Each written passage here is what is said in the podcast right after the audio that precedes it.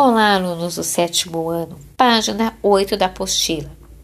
Pais e filho. Pais, amigos. O que você mais admira do seu pai? O pai da gente é o melhor de todos? Há duas categorias de pais, os visíveis e os invisíveis. Você concorda com isso? Por quê? Em quais situações seu pai é seu melhor amigo?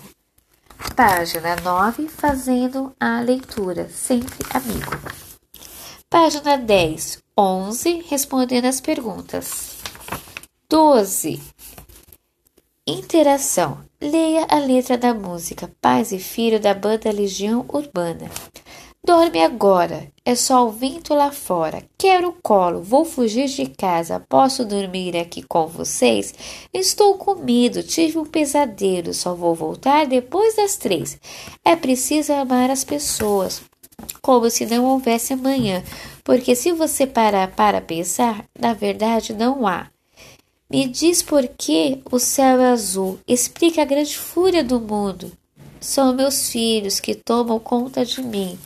Eu moro com a minha mãe, mas meu pai vem me visitar. Eu moro na rua e não tenho ninguém. Eu moro em qualquer lugar. Sou uma gota d'água, sou um grão de areia.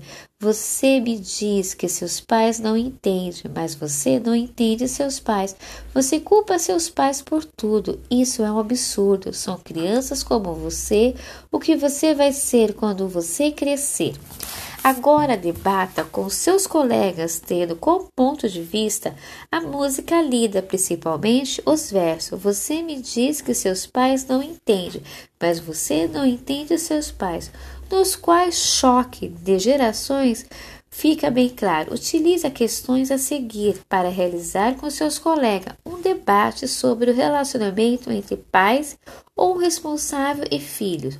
1. Um, você se considera incompreendido por seus pais ou responsável? 2. Em que situação você não é entendido? 3. Sua relação com seus pais mudou muito desde quando você era criança? 4. Você consegue enxergar com seus pais com, com, pessoas normais, portanto, com falha? Repetindo a 4. Você consegue enxergar como pessoas normais e, portanto, com falhas? 5. Acredita que, que eles dizem o melhor que podia para cuidar de vocês?